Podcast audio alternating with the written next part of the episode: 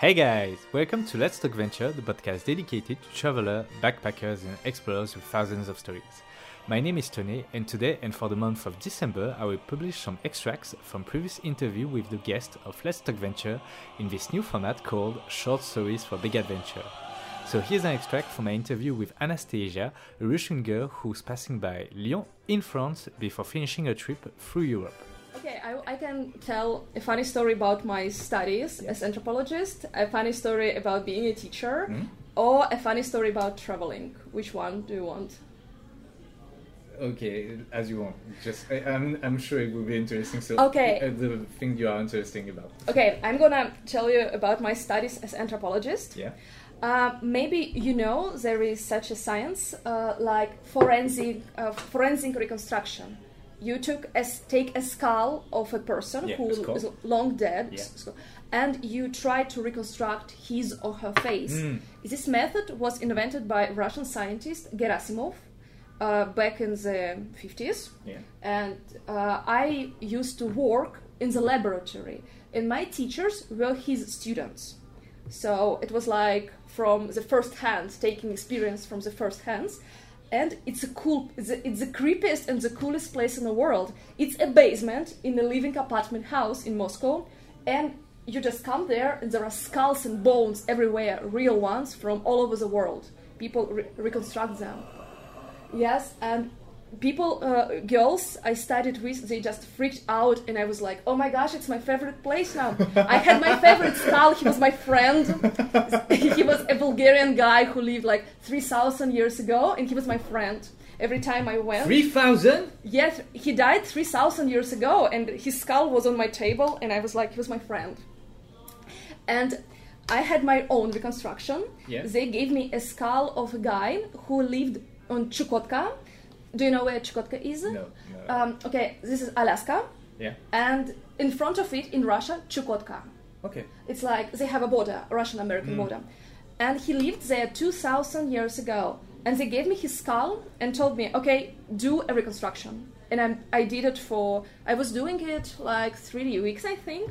I drew. I, I drew his face, Okay. and actually he had a really interesting face. It wasn't Asian. It was more like Indian. And uh, the girl who uh, made uh, a reconstruction of the of the skull found in the same grave, and uh, she made a very similar reconstruction to me, Okay. Indian, not an Asian. Okay. And we had a discussion. So first first um, idea was that this time there were different people living there, more Indian-like, not Asian. Yeah. The other opi- opinion was those guys came from America.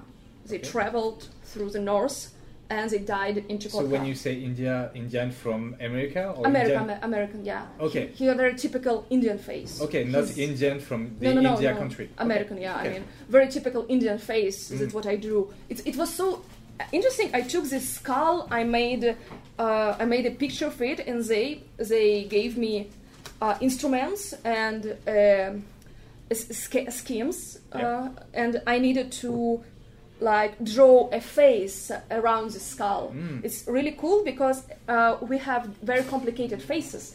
Every part of our skull, skull has different Muscle? yeah different tissues Mm. yes and they all have different different size Mm. and you need to know it and then then suddenly you see a face on, on a paper it, it's a real man who lived 2000 years ago and i have this picture in my apartment now and it's like this is he and also actually you can learn a lot about a person Yeah. studying his skull. For example i learned he was 40 year old when he died because uh, he his skull was uh, had mar- special marks Yeah. you have when you are 40 and uh, he was kind of important guy because his grave was kind of very interesting for archaeologists.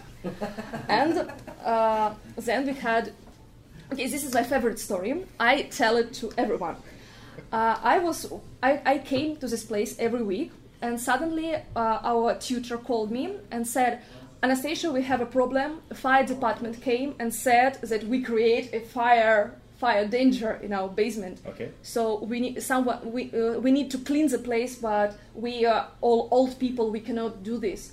and I gathered the girl, as girls I studied with, and I said, okay, we we go there and we clean the place.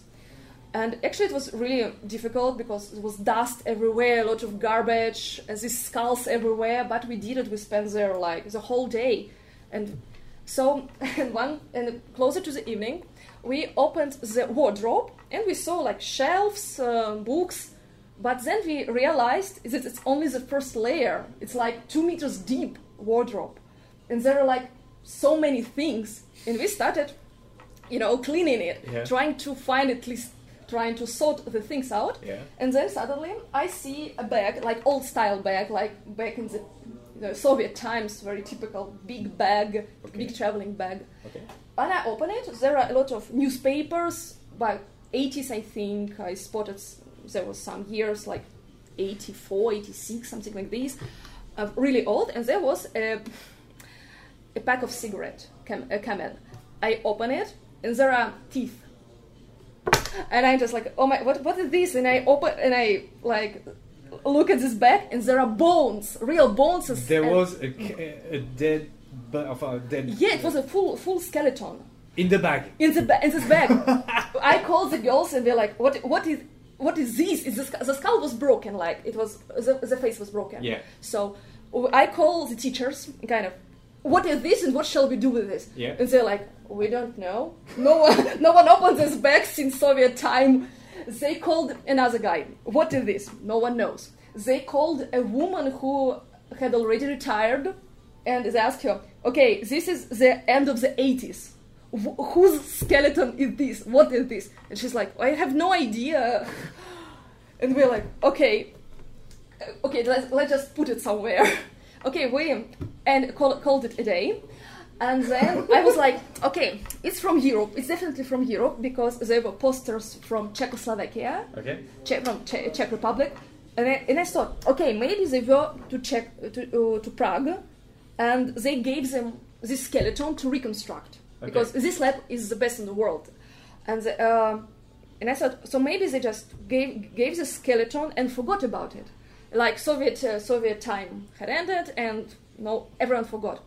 I called the teacher and I said, okay, maybe you should contact the museum, the institute, whatever, and said them that we had found your skeleton. And she was like, "Oh no, it's it's perfectly fine. It was a geology expedition. They found a skeleton. Called the police. The police said this guy had been dead for centuries, so they took him to Moscow, and now he's there." And I was like, "Yeah. So you kill a person, you put him in a bag, and then you say that, oh, we found him. Yeah. I, I guess it was a scene of a, scene of a crime." Want to hide a dead body? Hide it where a lot of body, okay, dead was bodies. it are. a sin of crime? I don't know. I, I, I still believe they killed someone and put it in, him into the bag. It's, they're like, oh, it was expeditions. They found him in Siberia. Do you realize that one of your teachers may be Maybe. a serial killer? Yeah, yeah. Because okay, there are like thousand skulls. Yeah. You, no one, no one would care. A kind of there are And. I, and I think in this field, you know that if you find uh, a skeleton that is not registered or something like that, Yeah. it, you have a procedure or something like that Yeah, to yeah. declare that there will, there may be, it, it's someone, maybe someone has been Yeah, yeah. By someone Yeah. who's still alive. yeah, there is a yeah, yeah, there is a law, and we were told on the first year, Yeah. like if you find skull or bone, human bones, call the police, Yeah. and only the police can tell you, uh, is it like, And the- they didn't contact the police. I don't know, I don't know. They told me, okay, we found this guy, we brought him here. It was in the 30 years ago. We know nothing. it's still a mystery to me. and I was like, okay, I just like, okay, a skeleton, and no one know what it And is. so, when did it happen? uh, five years ago. Okay, uh, uh, and so you left uh, after a few months uh, after, so you don't know if they called the police or not. Mm, no, no, no, no. I don't think uh, it's kind of. Okay, let me explain. Uh, it's this place is full of bones and Yeah. skulls found by archaeologists, Mm, and they told me this skeleton is one of them. okay. But I still believe they killed someone because you cannot prove anything Yeah, in this case. He- I think guess he's still there in the bag. A big thanks to Anastasia who has accepted to talk with me during this episode. Thanks also to the Alter Hostel and staff for letting me record the podcast, and thank you, you, for listening to it. I highly invite you to listen to the full episode with Anastasia in the previous episode of Let's Talk Venture. You can also find other episodes of the podcast on YouTube, Spotify, Apple Podcast, PodCloud, the Internet Archive. You can follow my adventure on Instagram and Facebook, and all the links will be in the descriptions. And if you've liked this episode, please share it and talk about it around you. Don't forget to subscribe, leave a thumbs up, and 5 stars. And I see you next Monday.